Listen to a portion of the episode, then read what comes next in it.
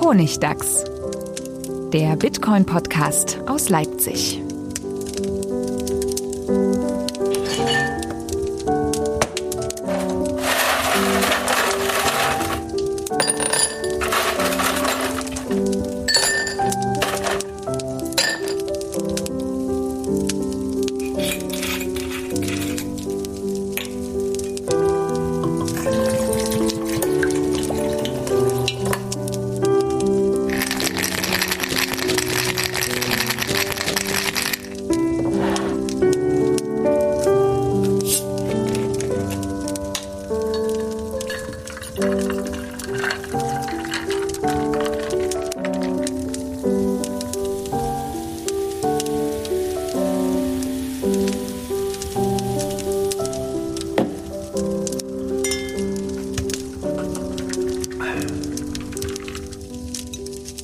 Willkommen zum Honigdachs, Folge 70. Dieses Mal wieder in einer Rumpfbesetzung. Rumpfbesetzung, das habe ich noch nie gehört, das Wort. Rumpfbesetzung, nur wir, wir beide. Stefan, hallo. Hallo. Und ich, Friedemann, am Mikrofon. Ähm, wir haben wieder ein sehr langes Skript heute vorbereitet. Uh, so viel Themen. Und wir wollten es halt auch unbedingt machen, obwohl wir nur zu zweit sind. Äh, normalerweise nehmen wir gerne zu dritt auf, besonders Ja. gerne. Aber die Themen, es pressiert halt auch so ein Oh, bisschen, ist- wie man ja, so schön sagt. ja. Es ist einfach dringend. Ähm, und es gibt so viele schöne Sachen, über die man sprechen kann. Schöne und Och. weniger schöne. und deswegen haben wir jetzt einfach, äh, senden wir Grüße an Manuel an dieser Stelle. Und nächstes Mal sind wir dann hoffentlich wieder mindestens zu dritt. Aber ein buntes Potpourri an Themen. Ein Kesselbuntes. Ein Kessel buntes, kann man wirklich so sagen. Wir haben zwar wieder ein, zwei Hauptthemen, aber mal gucken, ob wir überhaupt zu denen kommen, denn es ist so viel passiert. Ich würde sagen, wir fangen erstmal noch mit dem Rückblick auf die letzte Folge an. Da gibt es eine ganz kurze Sache, die ich noch ergänzen wollte. Ich hatte ja da so ein bisschen die äh, deutschsprachige Bitcoin Podcast-Landschaft kritisiert und danach haben halt auch viele gefragt, so, ah, welchen meinst du denn? Waren wir das etwa? Oh je, oh je, was können wir besser machen? Und ich meinte das gar nicht so, ich will niemanden da demotivieren, irgendwie einen Bitcoin-Podcast zu machen. Ich wünsche mir nur das, und das sage ich jetzt einfach so ins Blaue hinein, weil ich mich ja auch viel mit dem Thema Podcast außerhalb von Bitcoin beschäftige, dass es vielleicht noch ein bisschen vielfältiger wird an Formaten oder Ideen oder was man so machen kann. Wir probieren ja auch immer mal Sachen aus hier im Podcast und ich, ich glaube, ich will, wollte einfach nur sagen, seid mutig irgendwie auch mal was zu machen, was nicht schon fünf andere machen. Also immer wieder dieselben Gäste einladen in, in allen möglichen Podcasts. Ähm, das ist vielleicht ein bisschen durch, aber man kann ja mal andere Formate ausprobieren. Und da ist ja auch einiges. Ja. Insofern macht das ruhig. Macht das und probiert aus. Und das Schöne ist nämlich wirklich, wenn man Sachen ausprobiert, das Interesse ist groß in der Hörerschaft. Das merken wir ja auch. Ne? Wenn wir immer sagen, oh, wir wir wollen wieder häufiger podcasten, dann kommt immer, ja, unbedingt, wann kommt denn die nächste Folge? Macht's doch wöchentlich. Und jetzt haben wir diesen Test laufen mit dem Podcasting 2.0. Oh ja. Value for Value. Sind wir schon reich? Wir sind unglaublich reich. Das war, das war richtig toll nach der letzten Folge, wie, wie äh, mein Telegram-Bot da äh, ständig mich aktualisiert hat. Uh, du hast wieder eine Zahlung ist eingegangen und schau mal hier und guck mal da. Und es ist, Geil. es war wirklich toll, weil es auch über einen längeren Zeitraum, also ich würde mal sagen, so eine Woche lang ist immer was passiert. Und Okay. ich finde das ja wirklich beeindruckend, wie viele Leute entweder in ihrer Wallet Podcasts hören offensichtlich oder diese spezifischen Wallets benutzen. Podcast-Player. Ja, ja. Das habe ich mich jetzt auch Die- die gehört. Da gibt es so spezielle Fountain oder so heißt. Eine habe ich gehört irgendwie so. Es gibt so so extra so Podcast, das ist scheinbar so ein neues Genre von, von Podcast-Playern, die, die extra für sowas gemacht sind. Die sind halt typischerweise dann mit irgendeiner Custodial Wallet zusammengebaut. Also da muss man dann irgendwie sich erst anmelden und so. Also ich habe versucht, sowas zu benutzen. Äh, Die, die haben uns auch irgendwie retweetet, also die haben irgendwo, uns irgendwo äh, gesagt und auf Twitter, dass wir das jetzt auch machen. Äh, Ich glaube, Fountain war das. Ich bin nicht sicher. Es gibt ein paar solche. Ähm, da habe ich dann versucht, mich ähm, das, die App mal runterzuladen, aber da muss man sich ja anmelden und so, weil es halt irgendwie alles so custodial irgendwie habe ich dann nicht gemacht. Aber interessant. Also es gibt da jedenfalls äh, schon Leute, die versuchen, das daraus auch ein Geschäft zu machen und so. Ist ganz spannend.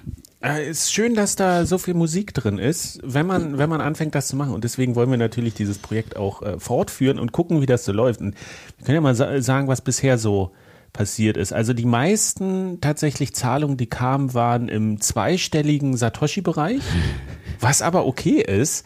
Tatsächlich einige im niedrigen dreistelligen und das ist so ungefähr bis fünf Cent. So Oh ja. im, im regelmäßigen Aber was, Stream. heißt das pro, pro, pro was? Nee, es gibt ja, es gibt ja zwei Varianten. Du kannst boosten und du kannst streamen. Was heißt streamen? Streamen ist, dass nach einer bestimmten Zeit halt regelmäßig, je länger du hörst, wird immer wieder eine Zahlung Ah, ausgelöst. du kannst einstellen, nach wie viel Genau. Zeit oder was? Wie Ja, ja, und Boost ist, wenn dir halt eine bestimmte Stelle gefallen hat oder sagen, also ich schicke jetzt hier eine geile Zahlung rüber oder sowas und dann kannst du, kannst du nochmal pushen. Quasi. Ja, und genau. Und wenn jetzt, und du sagst jetzt zweistelliger, also Satoshi- Satoshi-Betrag, ist das dann jetzt, äh, das ist dann nicht einmalig, sondern was, was irgendwie alle zehn Minuten Genau. kommt oder so? Oder, ja, ja, oder aber das kam so. Dieselben Beträge. Ich weiß gar nicht genau, wie und wo man das einstellt, ob man das in jeder Wallet selber einstellen kann, wie oft dann so eine Zahlung stattfindet, aber auf der Ergebnisseite bei uns sah es so aus, als wäre dann pro für diese Sendung ungefähr drei bis vier Zahlungen beim Ah ja. Stream. Vielleicht Weiß ich jetzt auch Stunde nicht, oder so. ob das vielleicht ein bisschen gebündelt wird noch, ob manche Leute sagen, ein Satoshi pro zehn Minuten und dann geht halt erst bei fünf oder sowas Satoshi überhaupt die Zahlung raus. Okay. Aber das ist ja auch interessant, denn die kleinste Zahlung war tatsächlich fünf Satoshi. Mhm. Die kamen in so, in so einem Stream und das sind ungefähr 0,002 Cent. So wenig, Wahnsinn. Ja, und das hat nämlich mich zu der interessanten Frage geführt, die ich auch getweetet habe, wo aber niemand aus der Steuerbubble scheinbar eine Ahnung hatte. Mal angenommen, das ist jetzt ein, ein steuerlich relevantes Event. Ist es ja wahrscheinlich nicht, weil du meintest, es ist ja eine Schenkung oder im Wesentlichen oder? Schwierig, ja, also da kann man sich drüber streiten. Aber mal angenommen, ich würde jetzt alle Zahlungen in eine Excel-Tabelle packen und äh, tracken, dann rechnet mir ja Excel, wenn ich da eintrage, 5 Satoshi und das zum aktuellen Kurs, sind das 0,00 Cent. Ja. Weil es wird ja gerundet. Ja. Und es wird ja abgerundet.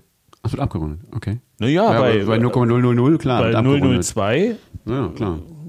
rundest du runter. keine Ahnung, wie man finanziell. Also auf jeden Fall, Excel zeigt 0,00 an. Mhm. Gebe ich, gebe ich das dann an oder sammle ich so, an der Tankstelle hast du ja auch noch, die, noch eine extra Stelle, die dann irgendwie sich Ja. summiert. Äh, Wie ist das steuerrechtlich? Also habe ich dann eigentlich null eingenommen und kann dann sagen, okay, wenn ich immer nur fünf Satoshi bezahlt bekomme, am Ende ist es nichts, weil jede Zahlung runtergerechnet wird? Oder muss ich das summieren? Oder ich glaube, da liegt noch ein ganz, ganz langer Weg vor uns, bis das irgendwie, bis solche Fragen geklärt sind. Es ist vielleicht auch einfach nicht so relevant, weil es gibt, bei, glaube ich, fast immer bei solchen Sachen irgendwelche Mindestgrößen oder so, was weiß ich. Oder äh, wie gesagt, wenn es jetzt zum Beispiel eine Schenkung ist, dann muss es ja erstmal auf 20.000 Euro kommen. In Oder zehn Jahren. In zehn Jahren. Ja. Und also da kannst du dann halt zusammenrechnen, vermutlich. Ja, aber dann zusammenrechnen und ist der Kurs wieder gestiegen und wann rechnest du um und sowas? Also das ist gar nicht so trivial. Auf jeden Fall haben wir ganz oft 0 Euro geschickt. 0 Euro, 0,00 Euro geschickt bekommen. Ausgezeichnet. Aber in Summe waren es dann doch so ungefähr 30.000 Satoshi. Das ist ja schon. Also gute 10 Euro, 10, 12 Euro im Prinzip ist angekommen. Nicht schlecht. Da, also da, da, dafür, dass der 21-Podcast immer so eine Million Satoshi verschenkt irgendwie geht, glaube ich. Irgendwas machen wir. Aber wenigstens kommt es bei uns rein, nicht wahr? Das ist schon mal besser. Nein, aber es ist tatsächlich, es hat schon was. Es ist ja eine Form von, von Like-Button oder sowas Ja. oder von Feedback. Podcast an sich ist ja sehr unidirektional. Also irgendwie, wir sitzen hier und wissen aber gar nicht, wer ihr seid und in welcher Situation ihr was hört und ob das totaler Unsinn ist, was wir hier besprechen. Aber so diese, dieses Feedback, da kommt jemand und, und schickt einfach nur fünf Satoshi. Das ist schon irgendwie, das macht was mit einem. Das ist, das ist nice. Das kann ich mir vorstellen. Es sind ja. 0,00 Kann ich die auch Euro. kriegen, diese Nachrichten? Ich, das, ich kann mir das auch sehr motivierend vorstellen. Ja, bestimmt. Du kannst, glaube ich, du kannst, glaube ich, bei diesem Bot kannst du einstellen, dass er das auf äh, die, das aufteilt auf verschiedene Wallets. Ah, Gleich automatisch dann. Irgendwie, du kannst so eine Personal Wallet einrichten. Ah, Ich finde, ja, das ist stelle ich mir irgendwie cool vor, wenn man immer mal so, oh, da hat mal wieder jemand 0,0 Cent geschickt. Ja, es ist halt so anderes SEO. Äh, wie oft wurde der Podcast runtergeladen und dann weißt du aber auch nicht, haben die Leute das zu Ende gehört oder sowas. Da ist ja die ganze Podcast-Landschaft auch sehr im Entstehen noch, dass es gar keine vergleichbaren Zahlen für, Ja. für so Messungen gibt. Was ja auch schwierig ist tatsächlich. Aber so ein Satoshi-Stream, finde ich, ist eine sehr angenehme Art, irgendwie in Interaktion zu treten. Ja, es ist ein schönes Statement. Es ist halt auch, das ist halt was, was ein Statement, was, was eben nicht umsonst ist, ja, wo jemand sagt, okay, ja, das ist mir ein bisschen was wert. So Genau. das ist cool. Likes gibt's unendlich, aber Satoshi eben nicht. Und äh, deswegen jeder, jedes, also das ist diese digitale Knappheit, aus der so schöne Sachen entstehen. Und es ist wirklich, also man kann sich von 0,00 Euro nichts kaufen, aber es fühlt sich trotzdem gut an. Das Auch von ist, 30.000 Satoshi kann man sich doch schon was kaufen. dann ja. Ja, ja, das ist ja wieder was anderes. Das war, glaube ich, auch die höchste, genau, der Booster. Einmal kam so im mittleren vierstelligen Bereich Satoshi, also 1,50 Euro hat mal einer geboostert. Oh, das- vielen eine. Dank. Ja. Wir freuen uns sehr und haben das alles in, in, äh, in den, in, in, mit unserem Stundenlohn verrechnet und in zusätzliche Arbeit in diesen Podcast investiert. Der ist jetzt länger, extra lang. Locker anderthalb Minuten sind damit abgedeckt. Aber falls jemand da eine qualifizierte Meinung zu dieser Steuerfrage hat, wie man eigentlich mit 0,00 Euro umgeht, was aber trotzdem wert ist dahinter, gerne mal eine Nachricht schicken. Das würde mich einfach interessieren. So, was haben wir denn noch Schönes? Eine Million Satoshis. Das wollte ich noch kurz erzählen. Million Satoshi. Eine Million Satoshis. Ich war zu Gast in einem Podcast, wenn wir schon beim Thema Podcast sind. Der heißt, glaube ich, Kinderleichte Finanzen oder Meine Mäuse Podcast. Ist das ein Kinderpodcast? oder? Nee, aber es geht so um, um Familie und Finanzierung und äh, mit Eva war ich da zusammen, die den macht und die hat auf anderem Wege angefangen, sich für Finanzen zu interessieren und darüber zu podcasten und ist jetzt aber auch sehr aufs Thema Bitcoin gekommen und hat jetzt so eine Aktion gestartet. Ähm, sie möchte gerne mehr, mehr Frauen für das Thema Bitcoin gewinnen, was Toll. ich sehr, sehr schön finde und hat diese Aktion eine Million Satoshi gestartet, wo es darum geht, eine Million Frauen dazu zu bringen, nee, warte mal, 10.000 Frauen dazu zu bringen, 10.000 Satoshi jeweils zu besitzen. Nicht nur eine Million dann. Jetzt muss ich nochmal nachgucken. Ich habe mir nur den Hashtag aufgeschrieben. 100 Frauen. 100, 10, Vielleicht. 10 mal 100? Warte mal. 100.000 mal 100.000? Nee, warte mal. Eine Million Satoshi für eine Million Frauen. So ist der Plan. Wow, das ist ambitioniert. Ja, deswegen, man denkt immer so, huch. Aber es ist, genau, weil das ungefähr, was sind eine Million Satoshi? Gerade knapp 400 Euro. Also als realistisches Ziel. Und das ist natürlich, äh, ist, ich habe sie dann auch gefragt, ja super, wie, wie trackt man das denn? Oder kann man das irgendwie nachweisen? Und hat sie natürlich gesagt, ja, das ist schwierig. Das ist, ist natürlich so ein ideelles Ziel, aber sie möchte da gerne äh, mehr in die, in die Bildung gehen. Und das ist so, äh, sie hat, glaube ich, geschrieben, man muss äh, großes Ziel haben, denn an kleinen Zielen arbeiten macht ja keinen Spaß und dann wäre man schnell fertig und sie will gerne damit noch die nächsten drei bis fünf Jahre beschäftigt sein oder noch länger. Und wenn sie früher fertig ist, macht sie weiter. Und that's the spirit. That's the spirit, absolut. Da sind wir fast schon bei dem, bei dem äh, Buch von Alex Gladstein. Da ist eine sehr ähnliche Geschichte drin von einer afghanischen Frau, die das schon vor langer Zeit gemacht hat. Oh, warte. Hier. Ja, lass uns da gleich zu, drauf zu sprechen kommen. Ich glaube, zu dieser eine Million Satoshi-Sache, äh, der Link ist in den, in den äh, Shownotes natürlich, könnt ihr gerne klicken oder ich weiß nicht, vielleicht, wenn jemand eine Idee hat, wie man da ein Tracking-Tool macht oder ob sich das überhaupt lohnt, spread the Hashtag. Spread the Hashtag. Spread the Hashtag. Was ist der Hashtag? Eine Million, Eine Million Satoshis. Satoshis. Ja, Okay. Ah, ja. genau. Und es geht einfach darum, auch die, die Geschlechtergerechtigkeit in Bitcoin zu fördern oder, oder da eine, einen Ausgleich hinzukriegen. Und das finde ich unterstützenswert. Es gibt Definitiv. Es gibt viele Frauen, die sich für Bitcoin interessieren. Es können aber durchaus noch mehr werden. Ja. So, neue Rubrik. Neue Rubrik. Read a book, read a book, read a book. Read a book, read a book, read a motherfucking book. Ja, das ist meine Rubrik. Ja. es gibt Bücher, es gibt Bücher, über die wir wieder sprechen können. Es ist ja, ist ja auch schon fast inflationär mit Bitcoin-Büchern. War wir beim letzten Bitcoin-Stammtisch, den es jetzt auch wieder in Leipzig gibt. Ja. Hooray, hooray. Er ist wieder live. Haben wir mal überlegt, wie, wie groß das Bücherregal schon wäre, wenn man da nur Bitcoin-Bücher reinstellt. Du hattest mal angefangen, welche zu sammeln und Ja. jetzt hast du es wieder aufgegeben, weil es zu viele sind, oder? Ja, auch weil die zu alt werden und man sich so denkt, naja, vielleicht ähm, muss, man, muss man so eine Essenz behalten. Das hat Mhm. mein Literaturkritiker gesagt. Er hat ein Bücherregal und da passen halt nur Bücher rein.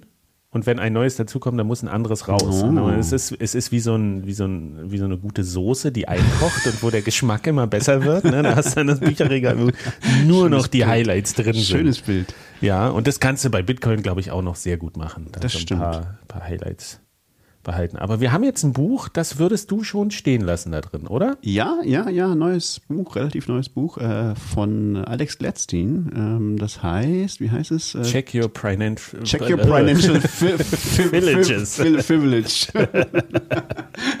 Read a book. Read a book, read a book, read a motherfucking book. Read a book, read a book. Der Gangster-Podcast aus book. Check your motherfucking financial privilege. Von Alex Gladstein. Großartiges Buch. Ähm, Habe ich äh, gelesen über die letzten drei Tage ungefähr. Es ist ein relativ dünnes Buch. Einfach, das ist lange nicht so schön wie Magic Future Money, leider vom, ähm, Aber teurer. aber deutlich teurer. Nee, Acht- deutlich nicht. Naja, 28 Euro oder so. 28 Irgendwie so. Euro zu 27 Euro. Das wird bestimmt noch billiger, weiß ich nicht. Also ich bin ja nie so ein Fan gewesen von so Büchern.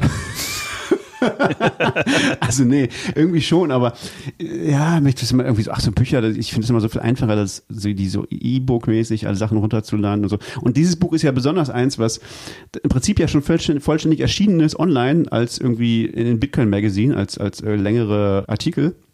Und das ist jetzt einfach eine Zusammenstellung, einfach quasi diese Artikel ausgedruckt. Es ist nicht ganz so, er hat das schon so ein bisschen alles aneinander, sinnvoll aneinander gehängt und, und eingeordnet und, und äh, da Überleitungen sozusagen geschrieben und das ist, glaube ich, schon auch bearbeitet. Also es kommt mir anders vor. Ich habe hatte die meisten dieser Artikel auch schon vorher gelesen auf, in Bitcoin Magazine, wobei ich muss zugeben, es ist halt echt was anderes, weil das sind sehr lange Artikel und wenn du die so, wenn so, also ich zumindest neige dazu, wenn ich so ganz furchtbar lange Artikel auf Bitcoin Magazine oder so lese, dass ich dann sehr, sehr viel drüber skippe, so, also irgendwie so, hm, ja, okay, diesen, äh, diesen Ab Abschnitt lese ich jetzt nicht so genau, weil ich weiß schon ungefähr, was drin steht. Ähm, und so einem Buch, da hat man, nimmt man sich irgendwie mehr Zeit dafür. Und ich glaube, das ist, das lohnt sich in diesem Fall sehr. Ähm, Wir können ja noch mal kurz sagen, Alex Gladstein äh, arbeitet bei der Human Rights Foundation als Richtig. Chief Strategy Officer, glaube ich. was immer das ist. Was immer das ist, aber er schreibt sehr viel und er sitzt auch auf Panels und redet viel über schon so einen, so einen sozialen Aspekt von Bitcoin. Also es ist kein technisches Genau. Buch, sondern es geht viel um den Wandel der Gesellschaft, ja politische Themen, die da drin auftauchen. Ja, also Über den Petrodollar. Also, wir können ja mal sagen, was so ungefähr die Geschichten sind. Wir haben das ja auch oft besprochen, hier die Artikel empfohlen. Also, er hat ja was geschrieben über den Petrodollar, also den Zusammenhang zwischen Öl und dem US-Dollar. Er hat auch einen sehr langen Artikel geschrieben, auch über El Salvador schon, noch bevor Ja. wir da hingefahren sind. Das war auch so, ein, so eine Stunde Lesezeit, gibt dir da auch irgendwie Pocket oder sowas an. Ich habe das dann im Flieger gelesen, er das wirklich auch nochmal alles sehr detailliert aufdröselt. Es gibt Geschichten aus der ganzen Welt, aus verschiedenen Ländern. Das finde ich sehr, Ja. Sehr spannend, ähm, dass man wirklich so einen Einblick bekommt, wie Bitcoin auf die Menschen vor Ort wirkt. Genau. Wo, wobei das erstaunlicherweise, also das war ist so ein Ding, das habe ich vorher wahrscheinlich zu sehr überflogen in dem Buch. Äh, habe ich das jetzt mal genauer gelesen. Das ist, finde ich, eher ein schwächerer Aspekt, als ich dachte in dem Buch, weil das sind halt sehr immer noch sehr episodische oder also sagen wir so Einzelschicksale. Das sind halt so einzelne Bitcoin-Fans in Afghanistan zum Beispiel. Die Geschichten sind schon teilweise ziemlich powerful so, aber es ist halt, was es halt nicht ist, ist, ist, ist kein Beleg dafür, dass jetzt massenweise Menschen in Nigeria oder sonst irgendwo Bitcoin benutzen. Nicht repräsentativ. Das ist nicht repräsentativ. Das sind halt so einzelne Leute, die er halt interviewt hat. Und die sind halt offensichtlich alle große Bitcoin-Fans, die er da interviewt hat. Und die haben aber auch schon teilweise coole Stories. Eben zum Beispiel die, diese, ich hab vergessen, wie der Vorname ist. Ich glaube, der Nachname oder Vorname, ich weiß nicht richtig, heißt Mabub, äh, ist, ist so eine afghanische Frau.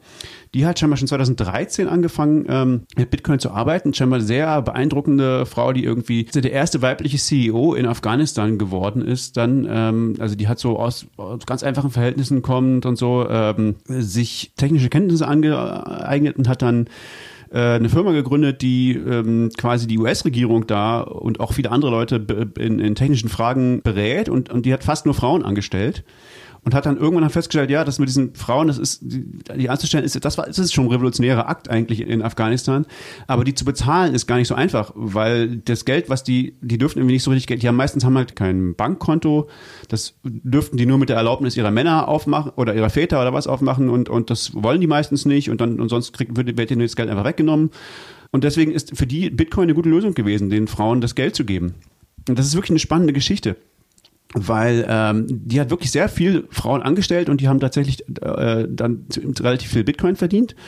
Äh, schon 2013 das ist natürlich auch sehr viel mehr wert geworden ähm, über, über die Zeit, wobei äh, das fing, glaube ich, so eben 2013 an und da gab es halt gab's ja den ersten Crash 2013, also dann 2014 sozusagen. Und da hat das Projekt auch sehr gelitten, weil dann Leute gesagt haben, hey, die will ja diese Frauen nur über den Tisch ziehen oder so, das ist ja jetzt gar nichts mehr wert. Und die hat dann angefangen, die alle zum, zum Höchstkurs in 2013 wieder auszuzahlen. und, Mutig. Ja, ja, also das sehr interessante Geschichte, also was da, was da passiert ist. Also das, das sind schon coole einzelne Geschichten, aber es ist halt nicht, ich hatte so ein bisschen mehr die Hoffnung, dass es ein besserer Beleg dafür ist, dass man sagen kann, guck mal hier, zwei Millionen Menschen in Nigeria benutzen doch Bitcoin. Das kann man da nicht, es ist schon immer noch sehr, sehr einzel, äh, sehr, sehr stark Einzelschicksale, finde ich. Na, noch nicht, aber es ist so der erste, das erste Werk, was du so jemand geben kannst, um mal zumindest diese Schlaglichter gebündelt zu sehen. Ich meine, in der Diskussion hier, der Titel, der Titel ist ja großartig. Ja. Das haben wir auch schon gesagt. Äh, überprüfe deine finanziellen Privilegien. So, das trifft genau die Leute, die in der Diskussion um Bitcoin, auch hier in Deutschland zum Beispiel, immer, wo man das Gefühl hat, ja, mh, du hast dich nicht genug damit auseinandergesetzt. So. Und Ja. für die ist das ein Buch, dem man sagen könnte, lies mal dieses Buch, weil es hat, es ist nicht so technisch. Äh, Es erklärt dir nicht irgendwie, wie die Blockchain Ja, funktioniert. gar nicht. Das sondern es, es geht darum, so, warum das Leute nutzen und zwar auf der ganzen Welt und warum das schon viel mehr verbreitet ist. Und es bringt so Denkanstöße mit sich. Und du hattest ja auch gesagt, es ist auf jeden Fall kein Bitcoin-Einsteigerbuch. Nee. So, das erklärt dir nicht Bitcoin, wenn jetzt jemand sagt, Bitcoin, ich will da investieren, was mache ich damit? Es ist wirklich so ein bisschen schon für Fortgeschrittene, die schon eingestiegen sind oder die so schwer zu beschreiben. Es liest sich nicht leicht, muss man mal sagen. Also es ist tatsächlich, es ist ein relativ dünnes Buch, aber ich habe jetzt schon drei Tage dafür gebraucht und habe sehr viel gelesen. Also es ist, das ist nichts, was sich mal so wegliest, weil das, das sind sehr dichte Artikel, aber sie sind nicht, nicht technisch irgendwie. Also es ist nicht so, nicht wie ein technisches Paper oder so. Es ist, glaube ich, schon, dass, dass die meisten Leute das verstehen können, auch die keinen Bock haben, irgendwie sich mit technischen Sachen zu auseinanderzusetzen. Aber es sind einfach sehr viele Ideen und sehr, es ist sehr, sehr kompakt. Es ist in gewisser Weise schon auch vergleichbar mit Magic Future Money, weil es so, so kurze Episoden sind, die teilweise wieder in ganz diesen komplexen Kosmos aufmachen. Ja. Dahinter. Also ich meine, wenn du Öl und Dollar und die Historie des US-Dollars und auf der anderen Seite hast du aber wieder El Salvador, wo du den politischen Hintergrund verstehen musst, wo du wieder in dieses El Sonte eintauchst und die, die verschiedenen einzelnen Geschichten. Das ist schon, das ist schon viel viel loses Wissen, was auf dich, wovon du wahrscheinlich noch nicht so viel Ahnung hast, wenn du nicht, Genau. dich nicht länger damit beschäftigst. Und deswegen ist es vielleicht überfordernd auch für Einsteiger am Anfang, aber es lohnt sich da, wenn man neugierig ist und wissen will, warum halt Millionen Menschen auf der ganzen Welt sich für Bitcoin interessieren, ähm, ist das auf jeden Fall ein gutes, gutes Buch, was man. Ich denke auch. Also es hat auch ein Kapitel über die Cypherpunks, also auch tatsächlich, wo das herkommt, so ein bisschen. Äh, Finde ich auch sehr gelungen eigentlich. Ähm, es ist alles nicht so, so super slick. Es ist halt nicht so ein, nicht so ein Buch, was dir was verkaufen will, wie jetzt der Bitcoin-Standard oder so, wo du sagst, so, ja, okay, da ist jetzt eine Ideologie dahinter, die wir jetzt äh, durchprügeln, so, und das ist alles sehr schön geschrieben. Nee, es ist mehr so, es ist tatsächlich so einfach so, man merkt schon, dass es verschiedene, dass es einzelne Artikel sind, so Momentaufnahmen, und da sind auch viele streitbare Thesen drin, aber das Buch hält das auch aus. Das sagt auch hier, ja, man kann das auch anders sehen, so. Das ist, ähm, ob, ob der Petrodollar wirklich diese Auswirkungen hat, das ist umstritten, ja. Äh, Also ob das oder ob das alles am Dollar liegt oder also ob es dann und, und an was das, was die Bedeutung davon ist. Aber das, der macht halt diese Diskussion auf und sagt, okay, da kann Bitcoin tatsächlich eine Rolle spielen. Und das ist, das ist schon sehr, sehr spannend, finde ich. Also das ist wirklich so gerade, es ist so das, das erste wirkliche intellektuelle Buch über Bitcoin, wo man sagt, okay, wenn man jetzt irgendwie, wenn, wenn, wenn jemand eine politische Diskussion anfängt oder, oder politisch jemand, der, mit dem du sonst irgendwie politische Gespräche führst und der sagt, ja, dieses Bitcoin das ist doch nur für äh, Spekulanten, dann kannst du ihm mal dieses Buch in die Hand drücken und sagen, hier, lies mal. Das bitte wahrscheinlich nicht machen, weil das halt Weiß ich nicht, also kommt drauf an, aber das ist halt, das ist, das ist eben nicht sowas, was einen so reinzieht, wo man so sagt, so, ja geil, jetzt bin ich total georange-pillt, so, so ähm, sondern es, das ist schon was, wo man sich anstrengen muss, das zu lesen. Aber es gibt auf jeden Fall, glaube ich, unglaublich viel Stoff für so eine, für eine Diskussion, wo man hinterher sagen kann, ja, wie siehst du denn das? Ist das, ist das irgendwie, ist das eine valide Position, die da ausgedrückt wird? Und das Buch stellt sehr viele Positionen dar, ja, ähm, in, in ganz vielen verschiedenen Bereichen und eben aber auch interessante Stories. Also es ist einfach, es ist tatsächlich auch auch einfach ein buntes Buch über die Welt. Ja, es ist schon, Ja. aber vielleicht für Aspekte von der Welt, die man so nicht auf dem Schirm hat normalerweise und die man vielleicht auch gar nicht so genau sehen will. Aber es ist, es ist ein herausforderndes Buch. Also mir, es hat mir sehr gefallen. Es ist wirklich mal was sehr anderes als für ein Bitcoin-Buch. Ich glaube, ich weiß jetzt, an welcher Stelle das richtig ist zu lesen, auch nach deinen Beschreibungen. Es gibt doch diese, ich überlege die ganze Zeit, jetzt komme ich schon wieder nicht auf den Namen von diesem Graphen, wo du dann äh, der erste Hügel, ich habe es verstanden und dann kommt das Tal, wo du es eigentlich nicht verstanden hast. Weißt du noch, Äh, Duffy Hillman? Nein, das war, das war. Ich weiß nicht, wie das Äh, heißt, aber ach, ihr kennt die Grafik. Ich. genau, also bei Bitcoin hat man ja dieses Gefühl, irgendwann man steigt ein und dann liest man ganz viel, dann hat man es verstanden und dann kommt dieses Tal, wo man eigentlich merkt, man hat noch überhaupt nichts verstanden. Und dann geht die richtige, richtige Lernkurve los und ich glaube, dieses Buch ist genau für diesen ersten Hügel gut. Wenn man das Gefühl hat, okay, ich weiß jetzt, wie Bitcoin funktioniert, was eine Transaktion ist, was eine Wallet ist, so und dann kommt dieses Buch angeklatscht und sagte, okay, und jetzt guck mal, was das für diese Welt bedeuten kann, in, in ihrer in ihrer Größe und in der Vielfalt und was es, was es für unterschiedliche Menschen und soziale Gebilde gibt und historisch betrachtet und genau. Also Leseempfehlung. Ja.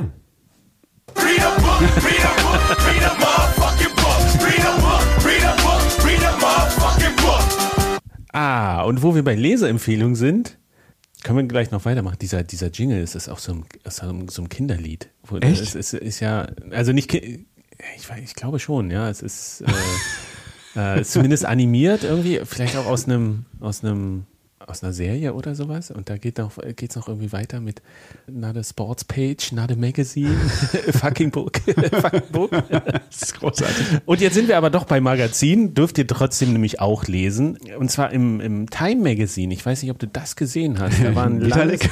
ja, ja, ein langer Artikel über Vitalik Buterin. Hast du den gelesen? Ich habe ihn nicht gelesen. Ich The glaube, man behind Ethereum is worried about crypto's future. ich glaube, er war paywalled und so spannend fand ich Vitalik dann nicht. Aber Ja, manchmal ist es so, über Twitter ist es dann nicht paywalled und sowas. ich hab's Äh, nicht gelesen, Es gibt, ich habe ihn gelesen tatsächlich. Und? Und ich fand ihn sehr interessant. Es gibt einige Sachen, die wusste ich noch nicht, weil ich nicht so tief in, in der Entstehungsgeschichte von Ethereum drin stecke, aber ich, ich, ich fand es sehr bemerkenswert. Also Vitalik ist ja mittlerweile 28, glaube ich. Ach, so alt schon, ja. Ja, ja, und gilt ja als das Wunderkind, was Ethereum erfunden hat. Und jetzt mittlerweile ist er halt besorgt darüber, in welche Richtung, oder nicht mittlerweile, aber so die ganze Zeit, ist er besorgt über seine Rolle, das wird so ein bisschen dargestellt und in welche Richtung sich halt das ganze Ökosystem entwickelt. Und der Artikel ist schon ganz gut geschrieben, der geht auch ein bisschen auf dieses Buch von Laura Shin ein, was sie jetzt veröffentlicht hat, da über diese Cryptopians, heißt es, glaube ich, wo sie ja. auf die, da haben wir letztes Mal drüber gesprochen, diesen Hacker wohl enttarnt haben will, der die DAO Ist das in dem Buch, ja? Also, es genau. ist zumindest als Teil dieses Buches ist es entstanden. Und das war, ich fand es ganz interessant über diese Entstehungsgeschichte, also die, die, den Ursprung, wo sich ja so eine Gruppe von Leuten gefunden hat. Also Vitalik hatte irgendwie dieses, sein, sein, seine Idee von Ethereum aufgeschrieben, hat das dann so rumgeschickt, äh, damals noch als, ja, was war er, Mitgründer vom Bitcoin Magazine. Ja, und hat Artikel geschrieben und hat dann schon drüber nachgedacht, inwieweit man dieses Blockchain-System noch für andere Sachen nutzen kann, hat das dann irgendwie rumgeschickt und dann gab es so die ersten Treffen oder hat sich so eine Gruppe in der Schweiz zusammengefunden, wo ja auch dieser Charles Hoskinson dabei ist, dabei war und sowas. Und das beschreibt so ein bisschen auch, wie, wie unterschiedlich die Interessen dieser Leute war. Ja. Einige wollten halt besonders Geld verdienen und ein Business draus machen, unter anderem der Charles. Und für, für Vitalik war das aber immer so ein, so ein Idealding. Also er wollte, dass möglichst vi- viele Leute Sachen machen können, die gut sind, ausprobieren, ohne Beschränkungen und sowas. Also ja, sehr positiv, diese, diese Einstellung, aber das gab wohl mega Konflikte da drin, bis er die dann irgendwann rausgeschmissen hat, die die Geld verdienen wollen, die jetzt ihre eigenen Blockchain-Projekte machen, ihre Ethereum-Killer-Projekte. War da Joseph Lubin noch nicht dabei, oder was? Weiß ich, nein, ich glaube, dann, da, da, das wird da nicht erklärt, aber das ähm, war da, war da auf jeden Fall. Ethereum hat ja doch auch eine ganze Menge von Leuten, die den Geld machen, das sehr zentral ist. Ja, ja, ja, ja. Und es ist, ich glaube, so die Botschaft, die von dem Artikel ausgeht, die finde ich sehr interessant. Wir haben ja auch darüber diskutiert beim letzten Bitcoin-Stammtisch. Wie antwortet man auf diese Frage, was Bitcoin von allen anderen Krypto- und Blockchain-Projekten unterscheidet? Und da ist es so, so ein bisschen schwer gefallen, da eine einfache, schnelle Antwort zu geben. Und dieser Artikel gibt aber so ein paar Hinweise darauf. Das ist, Ah. bei, naja, bei Bitcoin hast du so, du hast halt diese Jahrzehnte von Vorarbeit, die dahinter stecken. Leute, die sagen, wir brauchen, du hast diese Cypherpunks, du hast die, die, die Leute, die sagen, wir brauchen dieses Geld für, für, den, für die Krise, für den Notfall, wir brauchen dieses digitale Geld, was uns vor Überwachung sch- schützt. Das ist so dieser große ideologische Unterbau, wo man ja auch sagt, es sind die Hodler auf Last Resort. So, der Bitcoin-Preis wird nicht unter ein bestimmtes Level fallen, weil es einfach Leute gibt, die sagen, ich, wir brauchen das no matter what. Egal wie der Kurs steht. Und das ist halt diese, diese Schicht. Das wird so ein bisschen klar. Die gibt's auch bei Ethereum. Zum Beispiel in Form von Vitalik, der schon kräftige Ideale hat oder sowas, aber sie ist halt sehr, sehr, sehr, sehr dünn. Und das ist so ein bisschen, es wird auch da beschrieben, wie er zunehmend als äh, an Einfluss verliert, weil es halt immer größer wird, das Ökosystem. Es wird schon beschrieben, wie er auch mit darauf hingewirkt hat bei, bei diesem DAO-Hack, dass die Blockchain zurückgesetzt wurde.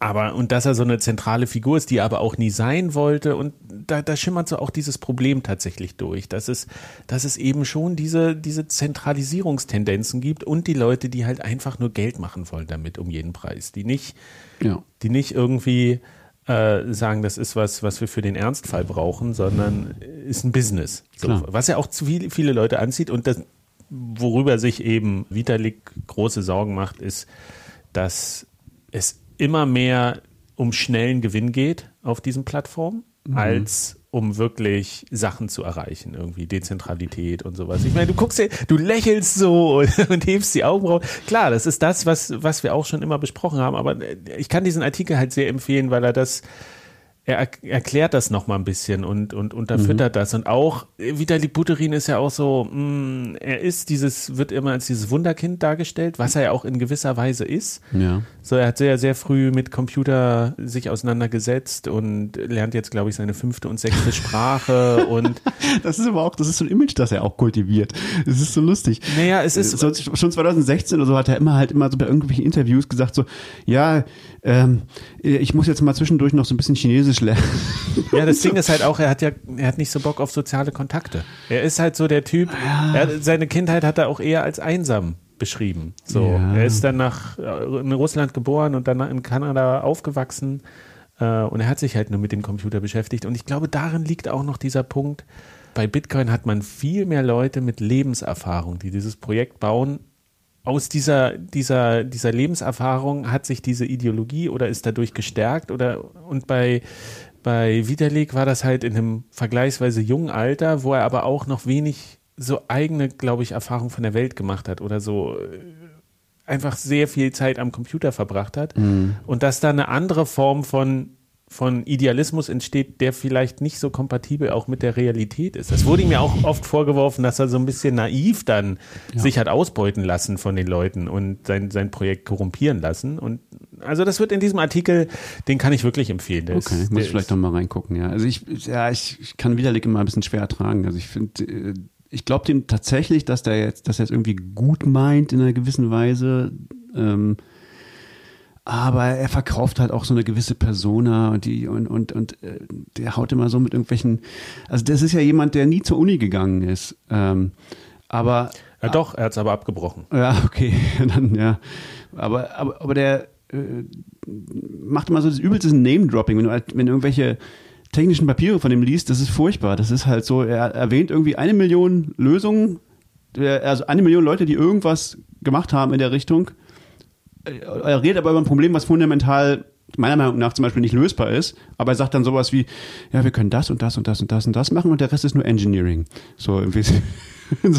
äh, das zeigt aber irgendwie, dass er nichts davon verstanden hat. Aber, er, aber, aber seine Follower, die die lieben den halt und sagen, ja, er ist so genial, er weiß all diese Dinge. Und, aber es ist in, Wirklichen, in Wirklichkeit erwähnt er halt nur irgendwelche Namen, die er selbst irgendwo aufgeschnappt hat, habe ich immer so das Gefühl. Ähm, äh, ja, ganz seltsame Figur. Er ist halt so eine, wirklich so eine, so eine Show.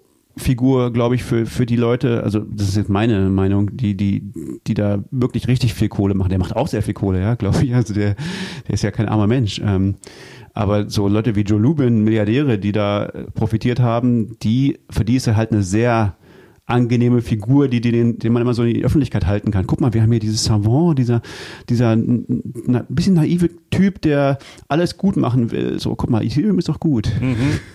Der ja auch sagt, nutzt lieber nicht Ethereum, solange es nicht bei äh, Proof of Stake ist.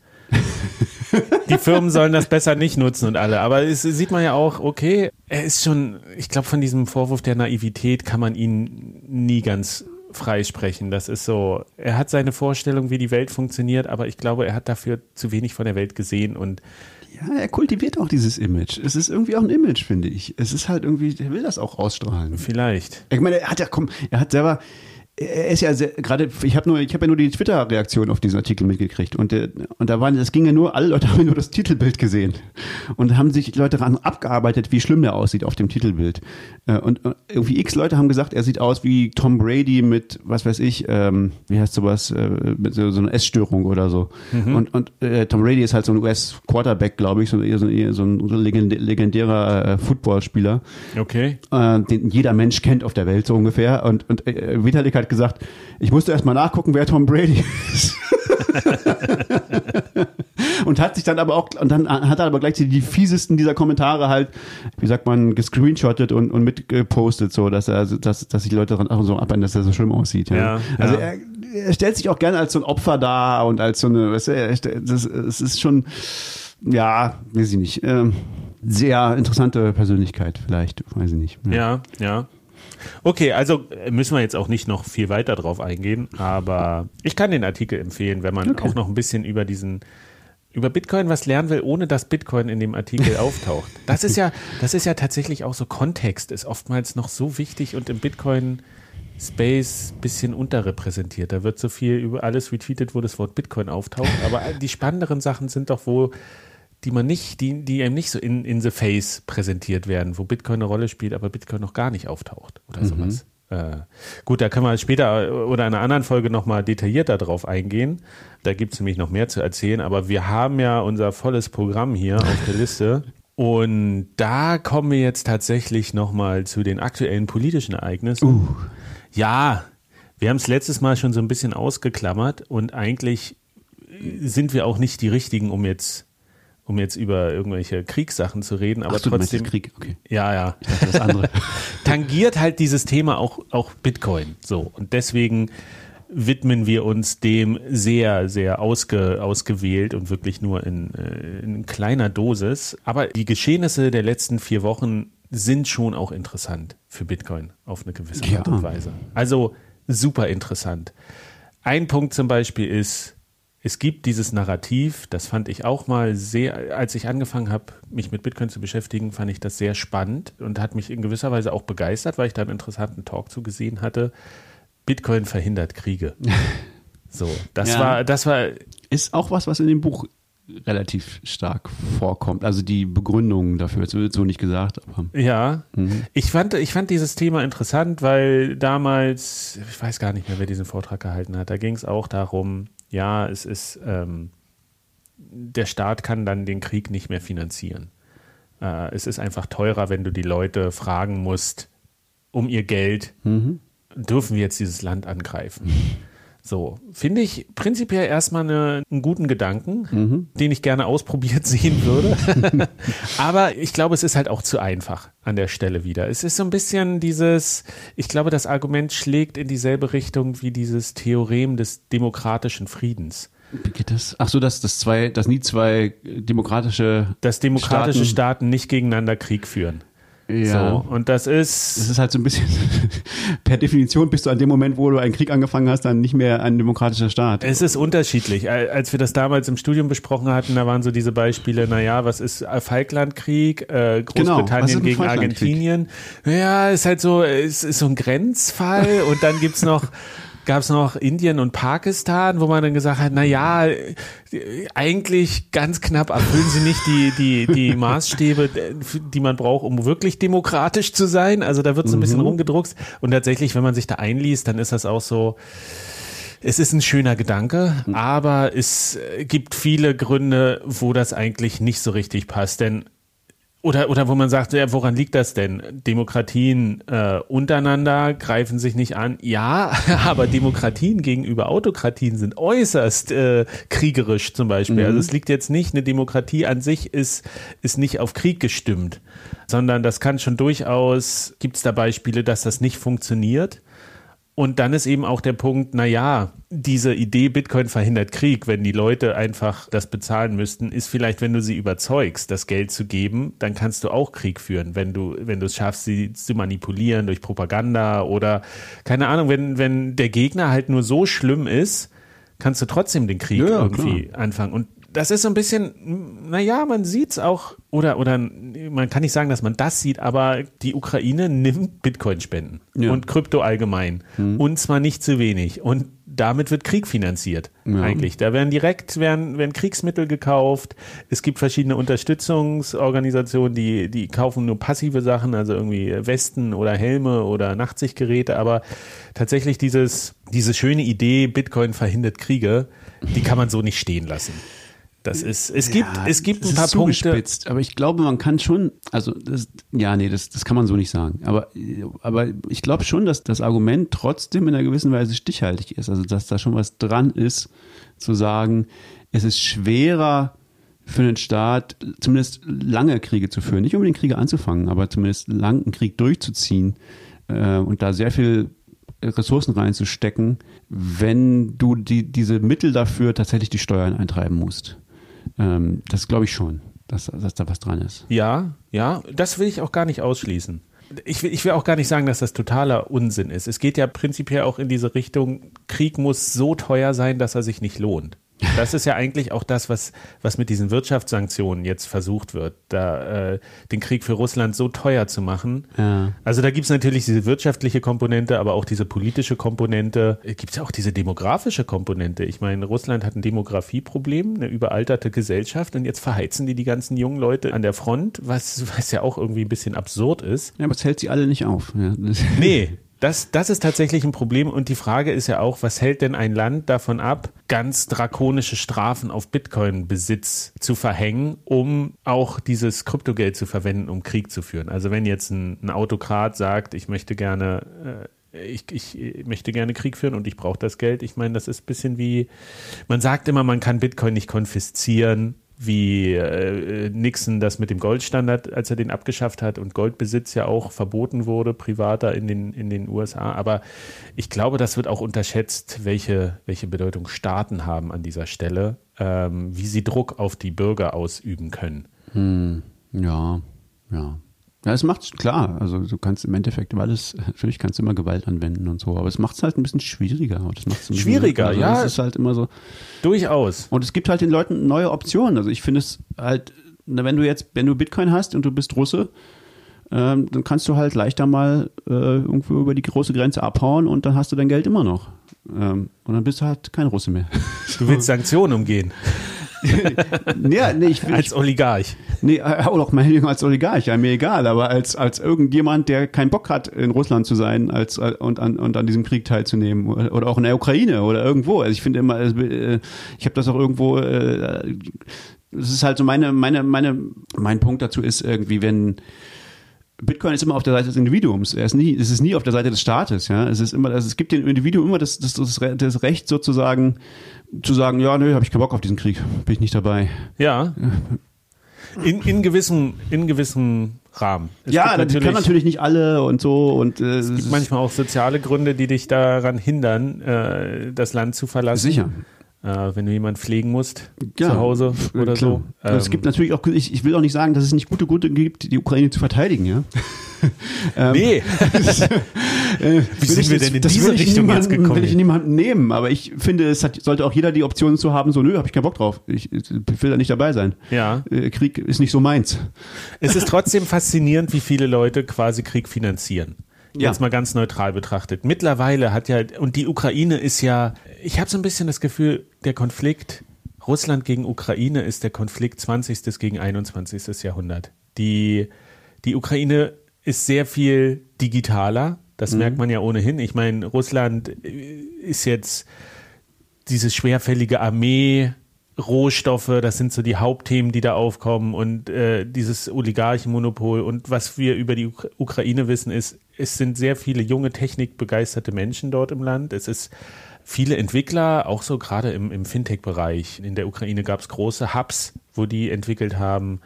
Die sind einfach fitter und du siehst ja auch die Inszenierung von dem Zelensky, wie medial dieser, dieser Krieg auf Social Media ähm, präsentiert wird oder auch wie Putin gegen, gegen Zelensky. So der Medienvergleich ist ja häufig, dass man sagt, so ja, der eine ist halt eher Digital Native und der andere ist noch so, naja, Fernsehen ist das Hauptmedium, was, was ja auch funktioniert in gewisser Das ist eine Weise. andere Altersklasse, oder? Aber die haben ja auch, es gibt ja jetzt mittlerweile diese Interviews mit dem Digitalminister, ich glaube, es ist Minister für Digitales in, in, in der Ukraine, der auch sagt, als das anfing, haben wir sofort angefangen, unsere äh, zurückzuschlagen irgendwie, da äh, Cyber, Cyberangriffe und diese, das alles durchzudenken. Und dann ging es halt los mit diesen Kryptospenden. Und das, ich weiß noch genau, es war dieser Sonntag danach, dieser erste Sonntag, wo auch in Berlin die große Demo war. Da hatte ich das gesehen, dass, dass es zum ersten Mal diese Kryptospenden gibt oder Bitcoin-Spenden. Und das war unglaublich viel, was da in kürzester Zeit einging. Und mittlerweile haben die eine riesen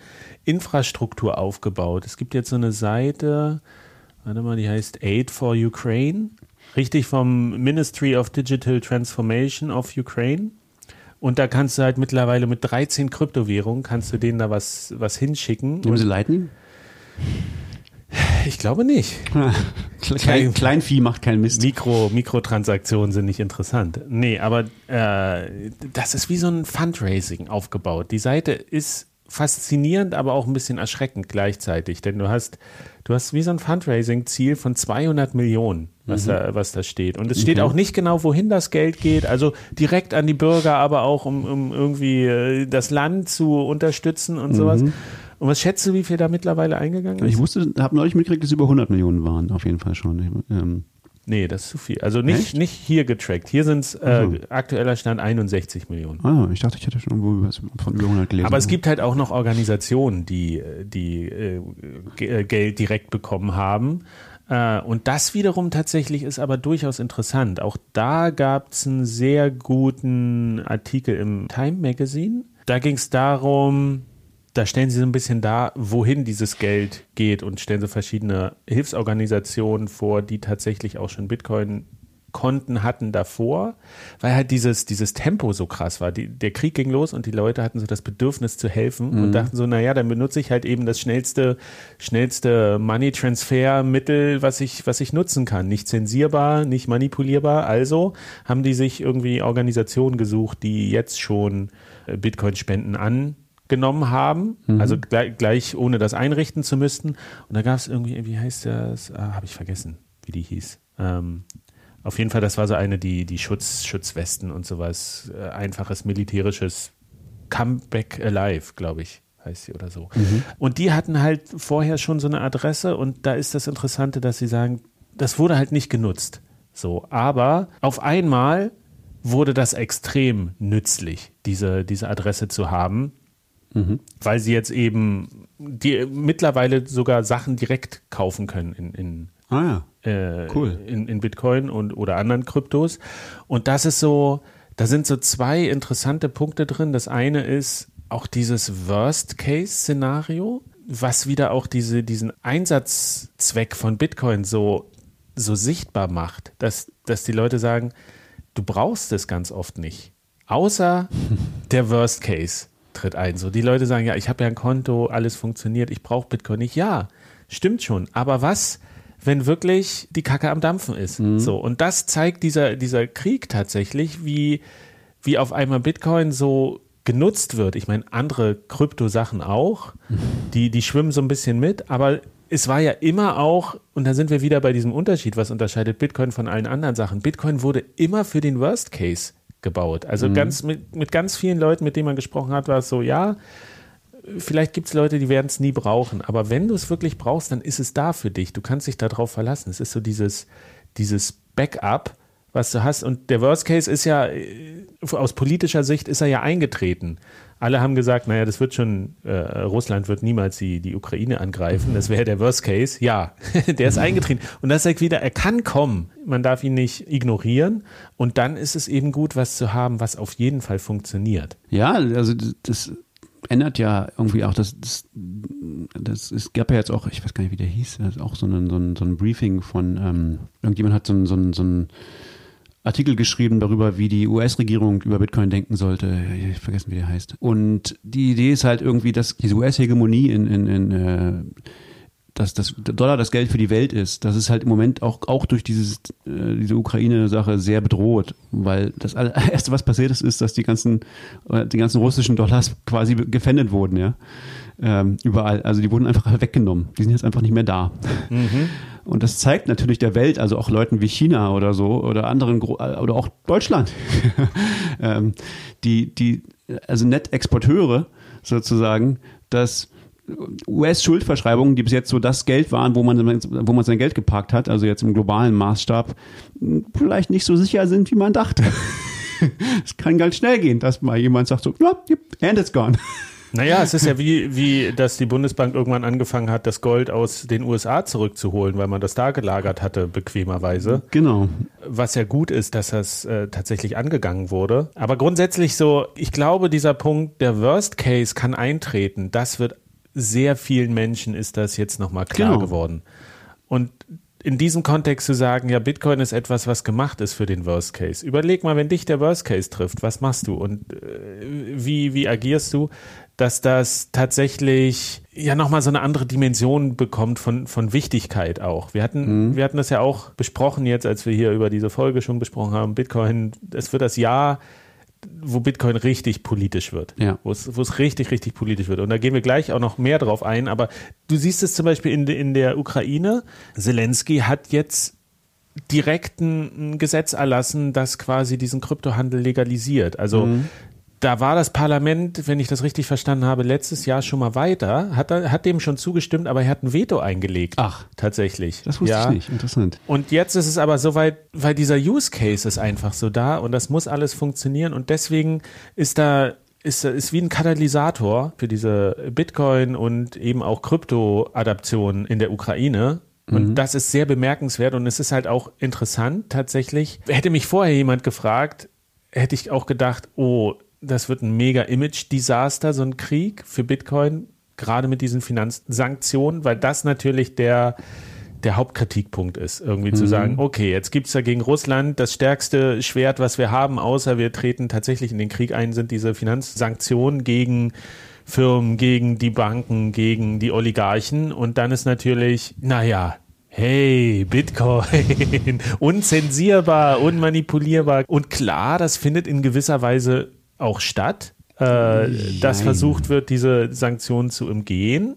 Ja. Ja, man kann es nicht Auf ausschließen. einem individuellen Level, klar. Aber, es ist, ja, vor allen Dingen, aber auch in der Wahrnehmung, wie in der Öffentlichkeit. Ich habe dieses Gefühl, es findet viel stärker diese, dieser positive, in Anführungsstrichen positive Fall, dass man sagt, die, die Ukraine will sich verteidigen und sie kriegt irgendwie die Mittel aus der ganzen Welt. Ich meine, es sind 60, 60 Millionen allein jetzt äh, bei den offiziellen Stellen angekommen. Das ist das viel, das ist doch nicht viel Geld, oder? Für so Waffen, die sind doch, da kaufst du einen Panzer und ist er weg, oder? Ich weiß nicht, keine Ahnung. Also, das ist, Ja, es ist, es ist aber schon eine Größenordnung, einfach über dieses System, was abgewickelt wird. Das nur, nur darüber, du kannst unten auf der Seite stehen, du kannst uns auch irgendwie eine Überweisung schicken.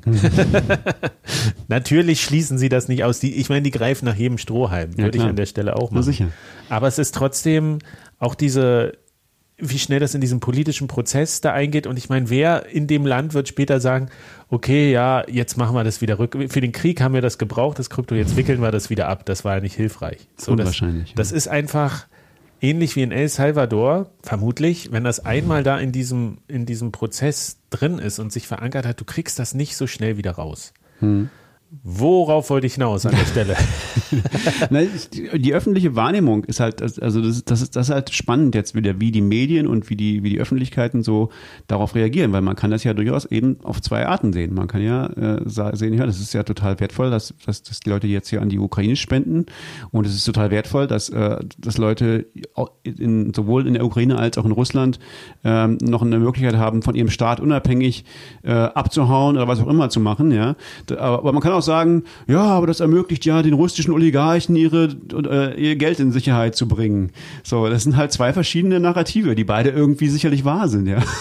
Und die halt ausgeschlachtet werden, tatsächlich für, für, für Stimmungsmache. Und da sind wir eigentlich auch schon bei einem sehr schönen O-Ton, der, was, letzte Woche? Ich glaube, letzte Woche auftauchte. Und zwar gab es eine Anhörung. Elizabeth Warren, US-Senatorin, Demokratin, äh, hatte Jonathan Levine zu Gast.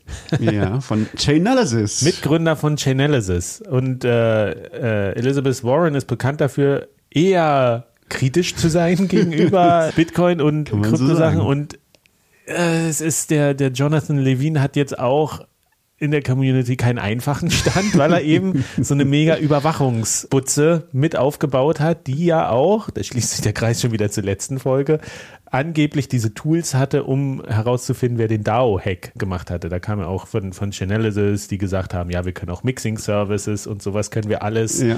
identifizieren. Und der saß also nun da in dieser Anhörung und es ist ja immer so wie so ein Richter, Richter äh, oder wie so ein Prozess wirkt das. Da sitzt irgendwie oben jemand, der Fragen stellt und unten sitzt dann so jemand, der Antworten geben darf in einem sehr begrenzten Rahmen.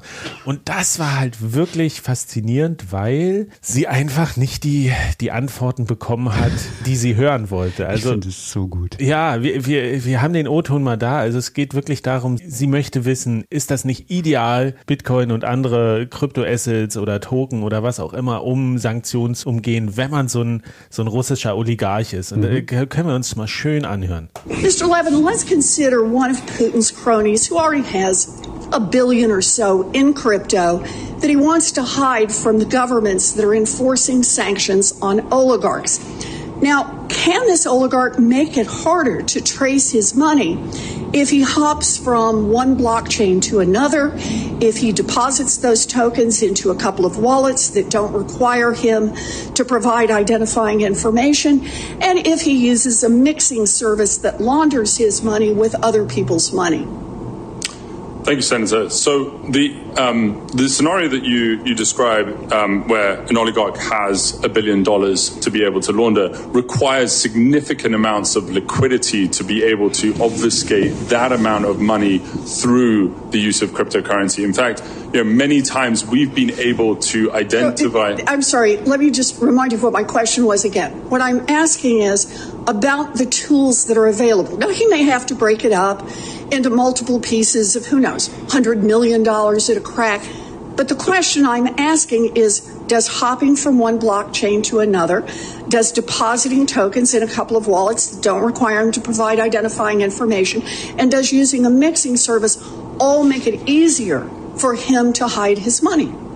So, Senator, the answer to that question is no, because the chain hopping that occurs, you need uh, to actually provide the tokens, which in a transparent way that allows you to move across blockchains. We've actually got software that allows So you don't you think to. chain hopping makes it any easier to hide your money? How about depositing tokens in wallets that don't require identifying information? you can always split the money up into wallets that don't require. And that would help but- hide the but- money. And how about using a But that, does, that, that doesn't remove the record of where the money actually sits. but the question that I'm asking is, does it make it harder to track the money? No, so it doesn't make it harder to track the money and because using a there is. mixing service, you're telling me doesn't make it harder to launder money? The, the daily liquidity value of mixing services globally is about $30 million. So you might have to do this day by day? and we have done extensive work in tracking large sums of money through mixers that have led to the arrests of Well- people and the disruption of their activity. You know, I'm, I'm actually a little surprised by your answer since you charge a lot of money to untangle and track assets through the system, and the system keeps developing more ways to obscure that money, and that's part of what you advertise. Oh, diese großartig, wie diese Verzweiflung bei ihr immer weiter wächst, weil er einfach nicht die Antwort geben will, die sie sich so schön ins Skript geschrieben hat. Ja, ich, ich, was ich so sehr bemerkenswert fand bei der, bei der ganzen Sache ist, wenn man mal überlegt, was diese beiden Leute nicht sagen dürfen. Die eine darf das Wort, da, also, weil, wenn man sich überlegt, die, die, die Konversation könnte ganz einfach sein. Es ist so, kann Bitcoin helfen, Zensur zu verhindern? Und die Antwort wäre ja. Aber die eine Frau darf nicht Zensur sagen, weil das sagt man nicht. Und, und er darf nicht sagen, ja, aber wir können ein bisschen was dagegen tun. Das ist so. Ja, es ist, es ist halt wirklich bemerkenswert, weil äh, auch wo sie es zum ersten Mal liest, das ist, das ist wirklich so, äh, ich lese das jetzt hier ab, la la la la la la la. Eigentlich interessiert es mich auch nicht. Und dann sagt er aber, aber nicht, dass man, dass, also dieses Blockchain-Hopping und äh, Money Laundering, das ist, ähm, das sind so wirklich Punkte, die sie dann auch, sie versucht das ja durchzudrücken, um Ja. jeden Preis ihre Antwort zu bekommen und gibt sie dann, versucht sie dann auch selbst zu geben, als er es nicht macht. Und es ist dieses Meme, was im Internet äh, bei Twitter dann aufgetaucht ist, das fand ich wirklich sehr, sehr passend. Es gibt ja diesen Typi, der da schwitzend vor diesen zwei Knöpfen steht und Ja. nicht weiß, welchen er drücken soll. Und dann, sag mal, bin ich jetzt, bin ich jetzt eigentlich für Chainalysis, was ja eigentlich auch äh, dieser Überwachung ist nicht so geil, will ich nicht haben, oder bin ich jetzt, äh, will ich jetzt diese Senatorin haben, die gegen Chainalysis ist, aber auch gegen? Ich kann mich nicht entscheiden. Der Feind meines Feindes ist äh, auch nicht mein Freund.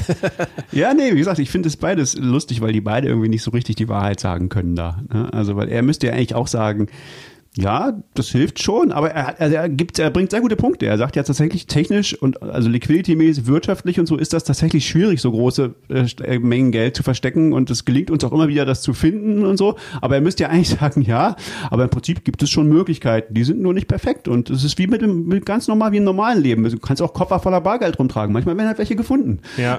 Also, ähm, es ist alles nicht, nicht so einfach, die Story. Aber sie will halt eine ganz einfache Story. Ja, damit kann man Sachen verstecken. Und er will auch eine ganz einfache Story. Nein, wir können alles rausfinden. Aber irgendwo ist die Wahrheit dazwischen. Ja? Falschen Experten sich gebucht. Genau. Ähm, aber es ist so, ähm, es ist tatsächlich auch so ein, so ein, also A, das, was wir auch schon häufiger besprochen haben, es gibt keine einfachen Antworten. Er versucht das ja auch zu sagen. Unter bestimmten Aspekten oder äh, ist das halt so oder so. Äh, Und sie will aber einfach nur Ja oder Nein und das funktioniert halt in diesem Bereich ganz, ganz schwer. Da liegst du meistens falsch.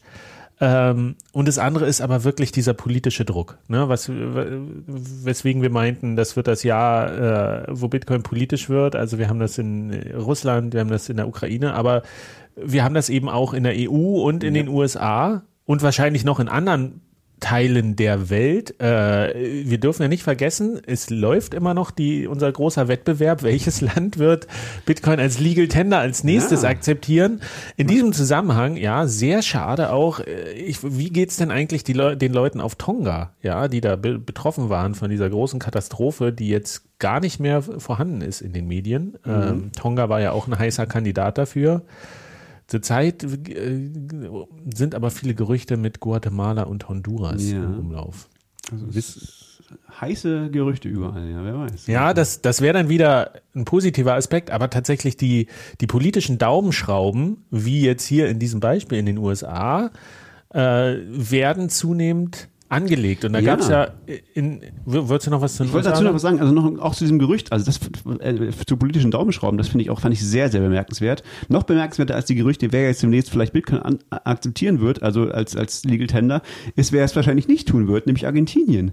Weil nämlich die, der IMF, glaube ich, oder die World Bank, ich glaube, der IMF hat Argentinien spezifisch davor gewarnt, Bitcoin als Zahlungsmittel einzuführen. Warum tun sie das wohl? Aha, Interessant, nicht? Ah, guck an. Ähm, ja, Aber kannst du daraus schließen, dass sie es nicht machen werden? Nö, das kann man nicht, aber, aber ist, also ich würde sagen, das ist ein guter Indikator. Das ist nicht, ich vermute, dass die recht abhängig von denen sind, aber wer Ja. weiß, also ich, ich kenne mich nicht aus mit der äh, argentinischen Politik, also das hätte mich, das wäre schon so ein, also das wäre ein großes Ding, wenn Argentinien anfangen würde. Aber äh, also ich finde es ja interessant, dass sie davor, dass sie so klar machen, dass ihnen das überhaupt nicht passen würde. Ja. Ähm, Warum sollten sie warum das sollten sie das tun, wenn es nicht irgendwie doch Leute gäbe, die das spannend fänden? Ja, wenn dann, wa- warum kriegen wir diese Warnung nicht? Genau. Aber es ist schon, man könnte schon sagen, äh, Süd- und Mittelamerika ist so der Hotspot. Auf jeden Fall. ja. Gerade da, da ist vielleicht ein bisschen, da brodelt der Vulkan. Aber auf jeden Fall, äh, im EU-Parlament gab es ja auch eine Abstimmung, beziehungsweise keine Abstimmung. Das ist so schwierig. Es ist so kompliziert. Es ist so kompliziert, der politische Prozess. Und selbst Journalisten von angesehenen oder, oder Medien mit gewissem Ruf scheinen das falsch dargestellt zu haben. Also ich habe so einen Artikel gefunden von der Wirtschaftswoche, wo gesagt wird, jetzt ist es offiziell, EU-Parlament stimmt gegen Bitcoin-Verbot. Was ja erstmal A, viele erleichtern wird, die jetzt nicht äh, so viel von der Ahnung, äh, nicht so viel Ahnung von der Materie haben. B, aber auch eben nicht ganz so richtig ist. Also was ist passiert? Es gibt Bestrebungen auf EU-Ebene Bitcoin zu regulieren. Könnte man so könnte man so einfach formulieren. Im politischen Prozess heißt das, man möchte den Proof of Work eigentlich abschaffen.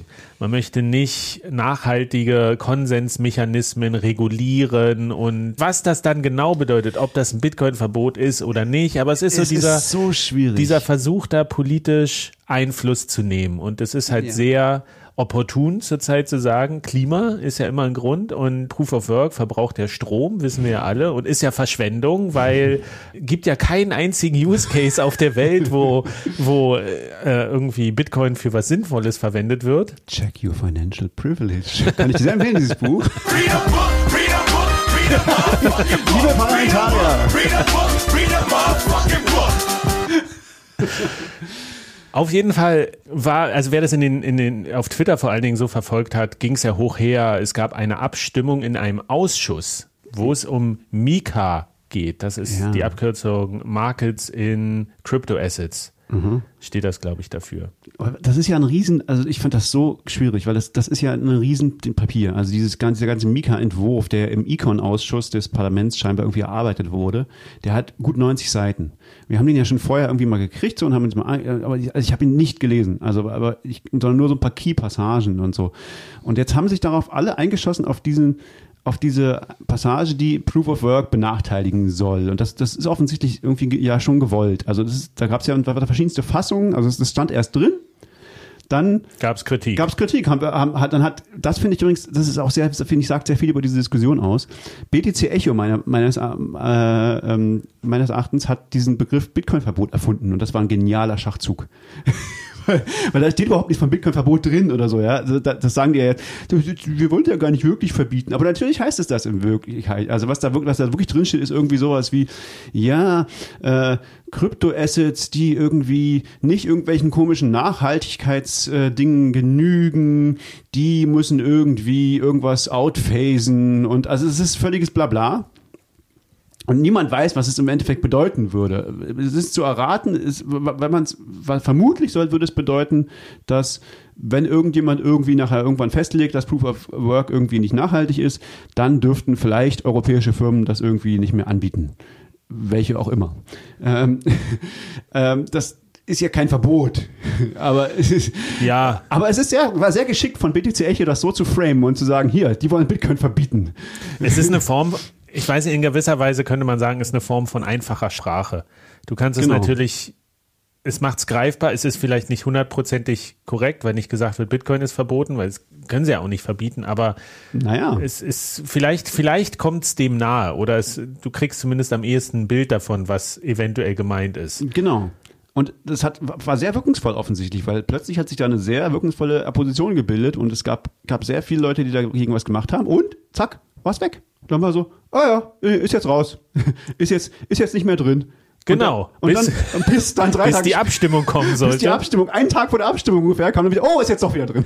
Es gab, es gab noch einen alternativen Vorschlag, der dann auch zur Abstimmung stand. Einen, wo es drin steht, einen, wo es nicht drin steht. Und es ist halt besonders, das muss man sagen, von äh, auf Betreiben der Grünen und Sozialdemokraten im Und Linken, europäischen. Grüne, Linke und Sozialdemokraten Genau. haben das be- betrieben und, dann, und äh, die CDU, äh, Dr. Stefan Berger von der CDU hat dann diesen, diesen Alternativvorschlag geschrieben, ähm, scheinbar, wo das halt nicht drin steht. Äh, wo, wo, wo, naja, das ist auch interessant, was da drin steht, weil da steht dann sowas drin, wie das soll in die äh, Proof of Work äh, äh, soll in die, Bit in die EU-Taxonomie aufgenommen werden, was auch immer das bedeutet.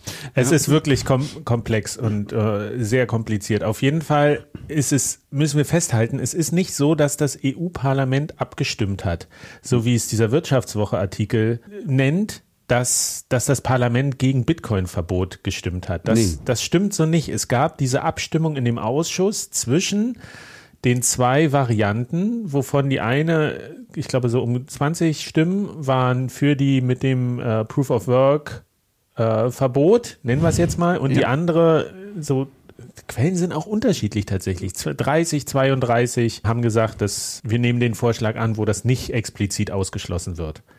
Das war erstmal, das wurde dann als Sieg gefeiert, dass man gesagt Ja. hat, okay, wir haben es einigermaßen geschafft, das E- EU-Parlament, wir sind safe. Aber das ist so schwierig. Erstens gesagt, wie, du schon gesagt hast, das ist ja kein, kann, kannst ja gleich noch erklären, warum das gar nicht, da noch nichts, erstmal noch nichts heißt. Das war ja keine EU-Parlamentsabstimmung. Und was ich aber noch viel problematischer fand, dass ja, das ist ja ein 90 Seiten Papier. Und da haben sich jetzt alle an diesem einen Absatz abgearbeitet. Und ich glaube, da stehen viel schlimmere Sachen drin in diesem 90 Seiten Papier. Ich, ja, ich bin nicht sicher, aber ich glaube, dass da, dass da diese Travel Rule ausgeweitet werden soll auf alle Menschen. Ähm, was bedeutet, dass irgendwie jede ähm, Bitcoin, Krypto, was auch immer, Transaktion scheinbar sogar ohne, äh, ohne Mindestgröße irgendwo gemeldet werden muss. Ja, Travel Rule bedeutet ähm, im Prinzip, dass immer klar sein muss, wer Empfänger und Sender ist von einer Transaktion, auch im Kryptobereich. Und die Börsen müssen zum Beispiel diese Information dann weitergeben an andere äh, Institutionen. Und da, ich glaube, beim Bitcoin-Blog, der äh, Christoph Bergmann hatte da einen Artikel darüber geschrieben, dass sich jetzt bestimmte Börsen bestimmten neuen Protokollen da anschließen, äh, worüber sie das kommunizieren wollen oder sowas. Also das ist auch nochmal ein großes und spannendes Thema, was diese Travel Rule bedeutet. Ja. Heben wir uns- steht, das da drin? Aber weil, weil ich hatte, hatte irgendwo dann gelesen oder gehört, dass eben das, dass das nicht nur sich auf Börsen beziehen soll, sondern das ausgeweitet werden soll auf unhosted Wallets. Ja? Also, dass im Prinzip jede Transaktion äh, immer allen gemeldet werden muss, so wie und das fände ich schon einen extremen Einblick, äh, Eingriff in, in Freiheitsrechte. Ähm, Schwierig. Ich bin jetzt nicht sicher, ob die da drin steht, aber wenn das da drin steht, dann haben wir über das völlig Falsche verhandelt, finde ich. Ja, äh, der Punkt ist, es ist ja noch nicht durch. Genau, und das, ist ja auch noch nicht durch. Genau, erzähl mal wieder. Es ist, wo ist noch lange nicht durch. Da muss man sagen, der äh, Stefan Berger macht wirklich gute, gute Twitter-Arbeit. Ja. Der weiß, der weiß, wo seine, wo seine Homies sitzen und hat jetzt einen langen äh, Thread noch mal veröffentlicht, wo er das, wo er das erklärt hat, nämlich, dass jetzt die tatsächliche Abstimmung oder es nochmal interessant wird. Es wird noch häufiger interessant. Das, es kann sich auch noch ganz lange hinziehen. Aber jetzt am 23., 24. März wird es nochmal eine Grundsatzentscheidung geben. Er hat nämlich erstmal gesagt, was passiert ist bisher, ist, dass dieser Ausschuss, nämlich der für Wirtschaft und Währung, hat erstmal seinen Vorschlag angenommen. Das ist diese Abstimmung, die es da gab. Nur in diesem Ausschuss ungefähr 30 zu 20 Stimmen. Und damit hat er ein Verhandlungsmandat erhalten von diesem Ausschuss, um in den Trilog zu gehen mit der Kommission und dem Rat. So, und das heißt, da ist noch lange nichts entschieden, denn dieser Bericht muss dann erstmal durch diesen Trilog noch gehen. Also eigentlich der, der gesamte äh, Prozess geht jetzt erst richtig los. Also das, diese Ausschüsse sind ja erstmal die, die Vorarbeit machen die in gewisser Weise. Und jetzt kommt das erst in diesen, in die großen Gremien hinein. Und er schreibt auch, dieses Verhandlungsmandat, was er hat, kann gechallenged werden, wenn ein Zehntel der Mitglieder des Europäischen Parlaments, das sind 71 Stimmen, dafür sind. Und diese Frist ist eben der 23. März. Und dann würde das bedeuten, dass überhaupt sein Mandat in diesen Trilog zu gehen, kann nochmal abgeändert werden. Und dann würde das bedeuten, dass das noch eine mögliche Chance ist, quasi den jetzigen beschlossenen, im, im Ausschluss entschlossenen Entwurf nochmal wieder anzu, anzugreifen. Im schlimmsten Fall kann das, kann das halt nochmal dann Monate sich in die Länge ziehen, bis da irgendwas entschieden ist. Was aber vielleicht ja auch gar nicht schlecht ist, wenn man nochmal Zeit Ja. hat, sich ein bisschen tatsächlich da einzuarbeiten, worum es eigentlich gehen soll. Auf jeden an der Fall. Stelle. Denn wie, wie, natürlich stellt er das jetzt so dar, als, als wäre dieser Kritikpunkt der strittige, aber vielleicht gibt es da wirklich noch andere Knackpunkte in dieser, in dieser, äh, in dem Entwurf, der ja wirklich so ein bisschen an der Community auch vorbeigeht bisher. Und das ist Total. vielleicht auch so ein, so ein systemisches Problem. Also man sagt zwar immer, Bitcoin ist staatenlos und Honey Badger don't care, aber tatsächlich leben wir ja nun einmal in Staaten und in sozialen Gebilden. Und es kann schon sein, dass Gesetze beschlossen werden, die uns nicht gefallen oder auch die Leuten, dem Großteil der Bitcoin-Community, die schlecht nicht für die gefällt. Europäer sind. Also ich, Bitcoin, Bitcoin doesn't give a shit, ja. Aber, aber es kann ja sein, dass die Europäer sich selbst davon ausschließen. Und es, und es gibt ja einige, die offensichtlich keine Ahnung haben von Bitcoin, die aber in diesem Gesetzgebungsprozess mit drin sind. Oder die auch Berater haben, die gewisse Bücher nicht gelesen haben. Oder Check die your pri- financial privileges. Oder die gewisse andere Ziele haben, die, die äh, den Eindruck vermitteln, dass äh, Proof of Work macht ja eigentlich das gleiche wie Proof of Stake, nur Proof of Stake macht es mit weniger Umweltschaden. Ähm, und das ist ja durchaus ein, ein Narrativ, was gewisse Leute gerne, gerne pushen möchten. Genau, also dass es einfachere Lösungen gibt. Und einfache. Lösungen, haben wir schon gesagt, sind immer schwierig. Es, ist, es ist tatsächlich ein gewisses Dilemma, finde ich, dass wir keine, da- oder dass es im Bereich Bitcoin keine Institution gibt, die sowas auffängt, die tatsächlich. Also in Europa nicht. Die Amerikaner haben ja sowas. Die haben ja so Coin Center und so. Ja. Und, und die haben verschiedene andere äh, Thinktanks, äh, Bitcoin Policy Institute, also Sachen. Das übrigens, das Coin Center hat zu dem äh, Vorschlag davon Elizabeth Warren einen sehr langen und, und guten, gutes Statement veröffentlicht an der Stelle, die es nochmal eingeordnet hat, wo auch andere Quellen herangezogen wurden aus Anhörungen, die gesagt haben, das mit der Kriminalität ist gar nicht so das große Problem und eigentlich bräuchte es sowas tatsächlich für Bitcoin im europäischen Bereich, auch wenn vielen da jetzt wahrscheinlich die Nackenhaare sich sonst wohin aufstellen, aber es ist halt, redet man mit den Leuten oder nicht? Ja. Das ist so die Frage. Und wenn, also diese Entscheidungen werden, werden gefällt. So. Ja, die Shitcoiner reden mit den Leuten und die geben da auch viel Geld dafür aus, mit denen zu reden. ja. Und die Frage ist, sollten wir das nicht auch machen? Ich finde das auch sehr unsympathisch, diese ganze Art, also gerade wenn ich jetzt mitbekomme, wie diese Gesetze entstehen, das ist wirklich so, es ist nicht so ein Bismarck-Spruch, dass die Leute besser schlafen, wenn sie nicht wissen, wie Wurst und, und Gesetze gemacht werden. Also es ist wirklich, also das ist ja so unsäglich, die Leute sich anmaßen, Gesetze äh, zu machen, die keine Ahnung von dem haben, wovon sie da sprechen. Aber vielleicht ist das auch wirklich ein Problem und man, man muss irgendwie mit diesen Leuten reden. Und also es ist- ich bin, ich bin Irgendwer muss sicher, diese- sicher irgendwer der muss diese- dafür, aber irgendjemand muss es tun. Irgendwer muss diese 90 Seiten lesen und Genau. qualifiziert sagen können, ist das gut oder ist das schlecht? Und wenn ich meine, nicht, es ist ja wir genau, daran ändern? Und wie ändern wir das? es und, ist ja genau dasselbe letztlich wie mit Code. genau. Ich kann den auch nicht lesen. Ich brauche Experten, die mir sagen, oh, da ist ein Bug drin, den machen wir mal besser weg. Und das bräuchten wir tatsächlich eigentlich auch für diese Debatte im, im nicht technischen, im nicht ökonomischen, sondern im politischen Bereich, dass jemand sagen kann, oh, da ist eine Regulierung. Und es gibt ja auch viele Gründe zu sagen, es ist vielleicht auch gar nicht verkehrt, eine Regulierung zu haben, weil, Ja. weil Unternehmen dann eine Art von Rechtssicherheit haben und planen können. Aber es wäre es wäre schön, eine gute Regulierung zu haben, die, die nicht irgendwie am Ziel vorbeischießt und irgendwie Unsinn macht. Und da braucht es eben eigentlich auch die Experten, die sagen, ich lese diesen Code und finde die Bugs da drin. Absolut, genau. Es ist, wir haben, wir haben da jetzt auch beim, beim Stammtisch schon drüber gesprochen. Was gibt's da für Möglichkeiten, das zu machen? Ich habe da, ich habe da noch nicht so richtig eine Patentlösung, weil es eben auch widerspricht diesen Dezentralisierungsansprüchen von Bitcoin zu sagen, wir haben so, so zentrale Institutionen, die sich um Politik kümmern oder irgendjemand vertreten oder sowas. Ja. Auf der anderen Seite, ganz ohne muss man halt nehmen, was man kriegt dann.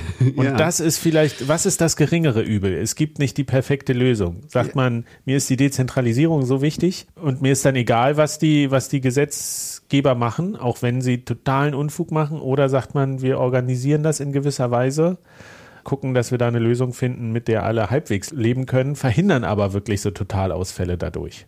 Ja, ich glaube auch, dass das sinnvoll ist. Also das, ich kann wirklich sehr verstehen, dass Leute da eine Aversion haben, weil wir hatten, haben ja auch schon Erfahrungen mit sowas wie der Bitcoin Foundation und so, das richtig nach hinten losgegangen ist. Ähm, aber inzwischen gibt es das halt, zum Beispiel in den USA gibt es eben auch äh, Institutionen, die das gut machen. Und ich glaube, Bitcoin ist inzwischen so groß, dass die Gefahr nicht besteht, dass, dass jetzt irgendwie, was weiß ich, ein Bundesverband Bitcoin oder so, da der Eindruck entsteht, der spricht für alle Bitcoiner. Das ist, ist klar, dass das irgendwie nur ein Lobbyverband ist. Aber die Frage ist halt natürlich auch von wem. Das, die Details sind, sind da schon schwierig. Also wer, wer bezahlt das? Wer äh, nimmt darauf Einfluss, was da, was die Leute vertreten und so weiter. Das ist alles kompliziert und sind alles Dinge, die wir als Bitcoiner nicht so mögen. ist nicht die Art, weil Cypherpunks write Code, ja, und das ist halt nicht dieser. Ja. Aber vielleicht müssen, müssen, müssen, sagen wir mal, Cypherpunk-Anhänger oder, oder Unterstützer auch Legal Code schreiben. Es ist halt, es ist halt eine neue Form von Feld, wo man sich engagieren kann, wenn man sagt, ich bin interessiert an Bitcoin und ich ich, ich bin ja so, ich kann ja auch keinen Code schreiben. bin ich jetzt kein Cypherpunk oder kann ich das nie werden? So, ich, ich mache halt Journalismus in dem Bereich und versuche das zu verstehen und zu erklären. Aber ich glaube, die, die, die Menge an Leuten, die sich mit Bitcoin auseinandersetzen und auch tiefgreifend mit Bitcoin auseinandersetzen, ist mittlerweile so groß. Du hast Experten für Steuern. Wir haben jetzt die Leute, die sich zunehmend mit diesen gesellschaftlichen, gesellschaftlichen Folgen auseinandersetzen. Die Bitcoin-Philosophen, die jetzt so Das langsam kommt, kommen. das dieses, ja, die Philosophen sind. Und ich glaube, es gibt da draußen auch die Leute, die sagen, mir macht sowas Spaß. So, es, es gibt ja so, Think Tank ist ja an sich jetzt nichts Schlimmes. Es ist halt wirklich die Frage, was ist das für, für eine Art von Verband oder äh, welche Gestalt kann das haben? Jetzt nicht, wer jetzt zuerst sagt, es muss auf jeden Fall eine DAO sein, der geht bitte nach Hause. Denn Form follows Function. Wir müssen erst wissen, was die Funktion davon ist und dann kann man gucken, äh, welche, welche Organisationsform dazu am besten passt. Ich weiß auf jeden Fall, es gibt Leute, die hätten Lust, sich da einzubringen. Ist die Frage, wie, wie findet man die, wie finden die zusammen? Auch hier, wenn, wenn ihr da euch inspiriert führt oder Ideen habt oder sowas, äh, vi- vielleicht kann man da eine Connection herstellen. Also meldet euch. Ähm, ist, wir haben jetzt nicht vor, das direkt zu planen. Also wir, wir werden das nicht machen. Höchstwahrscheinlich. Hoffentlich nicht. Ihr wollt nicht, dass wir das machen. Aber es ist, ich, ich glaube, es, es wäre falsch, sich nicht damit auseinanderzusetzen. Zumindest, man kann ja auch sagen, wir, wir starten so einen Prozess, wo überlegt wird, sowas ins Leben zu rufen und am Ende dieses Prozesses kommt man zum Ergebnis, nein, wir machen es nicht. Aber zu sagen, auf dem Auge bin ich blind, ist vielleicht im Jahr 2022 nicht der richtige Ansatz. Denn ich, also diese, diese Versuche, Bitcoin irgendwie auch anzugreifen oder sowas, die werden nicht, nicht weniger werden. Und das wird immer politischer werden, glaube ich. Also, was, wenn noch mehr Länder das akzeptieren? Ich meine, es, es gibt so viele, so viele Ebenen, auf denen das mittlerweile eine Rolle spielt. Und wenn, wenn ich jetzt aus der Kalten was sagen müsste, würde ich sagen, man bräuchte so einen Anlaufpunkt, wo, wo Leute, die sich damit auseinandersetzen und müssen, weil sie jetzt auf einmal als Mitglied des Europäischen Parlaments oder in irgendeinem Ausschuss da was entscheiden müssen dazu, die suchen ja gute Informationen. Und wenn man vielleicht eine Institution schafft, die einfach verlässlich gute Informationen liefert, das wäre ja auch schon was. Aber wie gesagt, wir sind da jetzt nur zwei und äh, wenn, wenn ihr da Ideen habt oder Interesse habt, vielleicht lässt sich da eine Initiative starten oder sowas. Ergebnis offen. So, wir sind in der Zeit schon ein bisschen fortgeschritten. Ist das so? Ich glaube, ich glaube, dieses dynamische Thema, was die letzten Skripte mit uns ein bisschen mitwandert, das heben wir uns mal für eine der kommenden Folgen auf. Ah, da gibt es noch eins. Mist. Ich glaube, wir haben das meiste haben wir jetzt abgearbeitet und können noch kurze Price Analysis machen. Oh.